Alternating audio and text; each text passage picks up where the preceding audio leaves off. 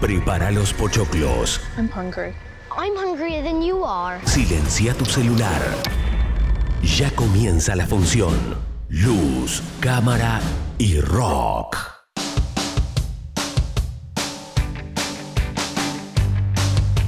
Muy pero muy buenas tardes a todos. ¿Cómo les va? ¿Cómo están todos del otro lado? Espero que muy bien. Estamos encontrándonos una vez más acá eh, para hacer luz, cámara y rock como cada martes, cada jueves ya que lo hacemos habitualmente en el aire de Pogo en vivo en la 97.3 en La Plata y también a través de Spotify luego de que se emita finalmente el capítulo del programa en el aire de la radio sale por Spotify. ¿Cómo les va? ¿Cómo están todos ahí del otro lado? Mi nombre es Federico Gómez. Te voy a acompañar con las novedades y las noticias que tienen que ver con el mundo del cine, de las series y un montón de cosas que vamos a disfrutar mientras, como decimos siempre, compartimos y disfrutamos de las mejores canciones del rock nacional a lo largo de esta hora que vamos a estar compartiendo juntos. ¿eh?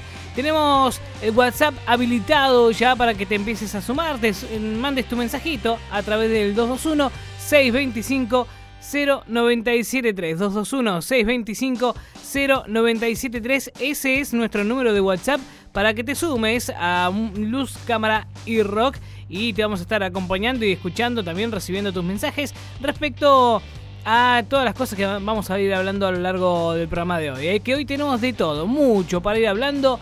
Tenemos un montón de novedades que nos ha dejado el fin de semana. Tendremos próximos estrenos que se nos están viniendo cada vez más cerca.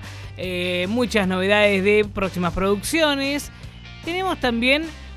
Hoy vamos a estar hablando un poquito de eh, algunas series de ciencia ficción para ver en diferentes plataformas. Ahí vamos a meternos un poco con la ciencia ficción y queremos eh, hacer algunas recomendaciones de series para ver si te gusta este género. Así que en un ratito nos vamos a meter con eso también. Hay mucho, mucha tela por cortar, mucho que decir, mucho de qué hablar y vamos a comenzar ya mismo a mencionar algunas de las cosas, ¿no? Por ejemplo, eh, que eh, de a poquito uno empieza a acomodarse. Arrancó el mes de octubre, aquí en la Argentina al menos, empezamos a sentir que de repente, de a poquito, eh, vamos saliendo un poco de la pandemia, si se quiere, aunque todavía no terminó, no pasó, pero empezamos a tener un poco más de libertades, digamos, empezamos a, a vislumbrar un poquito más allá en el horizonte el fin de la pandemia. Pero no sé si va a llegar tan pronto o no. Veremos, eh, hay que esperar, hay que darle tiempo y cuidarnos obviamente mientras eh, hacemos todo esto.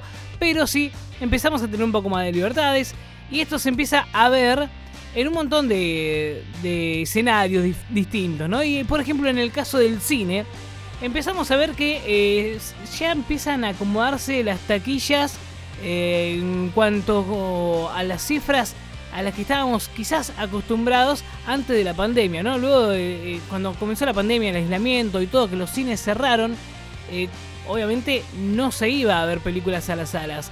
Pero de repente, cuando empezaron a abrir, eh, con un poquito de aforo, con menos gente en los lugares, con un montón de cuidados y demás, empezó a reflotar un poco el tema de las vistas en los cines. pero pero eh, no llegaban a acercarse siquiera a las cifras anteriores a la pandemia. Bueno, este fin de semana ha marcado sin lugar a dudas eh, un antes y un después en cuanto a eso, porque gracias al estreno de Sin Tiempo para Morir, la última película de James Bond, y de Venom, Venom 2, así se dice Carnage Liberado, eh, que es la nueva película de Sony con Venom también y de la dirección de Andy Serkis, la taquilla internacional tuvo su mejor fin de semana desde el inicio de la pandemia y eso es una buena noticia para la industria. Lo más llamativo es que ninguna de estas películas tuvo un estreno verdaderamente mundial, digo, ¿no? O sea, Venom acá en la Argentina todavía no llegó, por ejemplo, se va a estrenar el próximo jueves, o sea, pasado mañana.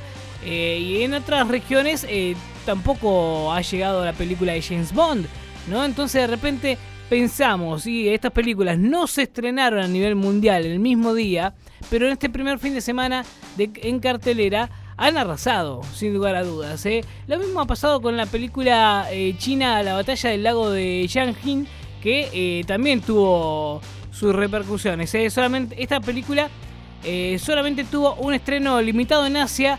Aún así, solo esas tres películas sumaron más de 400 millones de dólares. Es muchísimo, es un montón, teniendo en cuenta que eh, en, pandemia todo esto era casi imposible, ¿no? Bueno, es eh, quizás el primer fin de semana desde que comenzó la pandemia en el que los cines han reflejado esos números, ¿no? Sin Tiempo para Morir recaudó, por ejemplo, 112 millones de dólares en sus primeros cuatro días de cartel. Su mejor territorio fue, eh, por supuesto, el Reino Unido, eh, con más de 28 millones de dólares al estreno de la última película de Daniel Craig eh, como James Bond. En su región natal superó a los de las entregas anteriores, Skyfall y Spectre, por ejemplo, un resultado que sorprende ya que el público de Bond suele ser de mayores de 35, ¿no? Y por lo tanto, población que está en mayor riesgo de contraer el virus.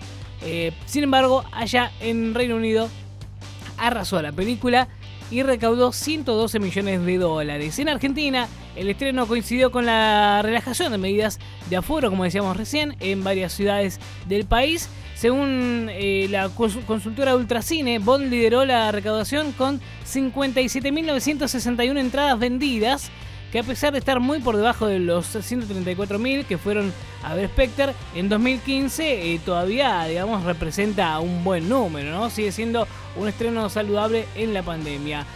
Eh, en cuanto a las otras películas, Venom 2, Carnage Librado, es otra que superó por mucho las expectativas de su estreno, con más de 90 millones de dólares en solamente 3 días. Es el mejor estreno de 2020 o 2021 en la taquilla norteamericana. Eh, es esto, ¿no? No solo excedió los 60 millones que proyectaba el estudio Sony Pictures, sino que superó por más de 10 a los primeros tres días de Shang-Chi y Black Widow e impulsó la mejor recaudación en salas de cine desde el tercer fin de semana de diciembre de 2019, en el que se estrenó Star Wars eh, Episodio 9, ¿no? El ascenso de Skywalker.